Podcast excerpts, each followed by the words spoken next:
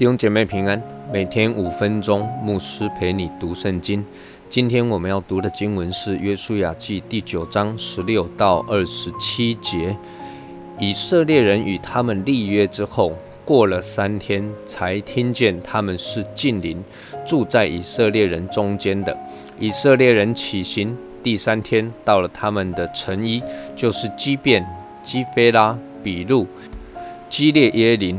因为会众的首领已经指着耶和华以色列的神向他们起誓，所以以色列人不击杀他们，全会众就向首领发怨言。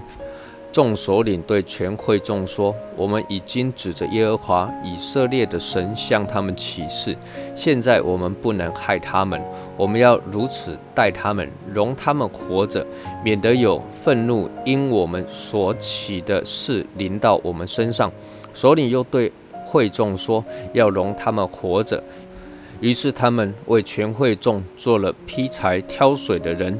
正如首领对他们所说的话，约书亚招了他们来，对他们说：“为什么欺哄我们，说我们离你们甚远呢？其实你们是住在我们中间。现在你们是被咒诅的，你们中间的人必断不了做奴仆。”为我神的殿做劈柴挑水的人，他们回答约书亚说：“因为有人实在告诉你的仆人耶和华你的神曾吩咐他的仆人摩西，把这地赐给你们，并在你们面前灭绝这地的一切居民。所以，我们为你们的缘故，啊，甚怕丧命，就行了这事。现在我们在你手中。”你以怎样待我们为善为正，就这样做吧。于是约书亚这样待他们，救他们脱离以色列人的手，以色列人就没有杀他们。当日约书亚使他们在耶和华所要选择的地方，为会众和耶和华的坛做劈柴挑水的人，直到今日。今天这段经文比较长一点。那么主要是提到以色列人，他们与基变人立约之后，以色列人三天之后才发现啊，原来这些基变人啊，他们是近邻，是他们的邻居，而且就住在以色列人的中间。那么以色列人呢，觉得自己被设计、被欺骗了，就去找他们理论。但是基变人呢，是很聪明的。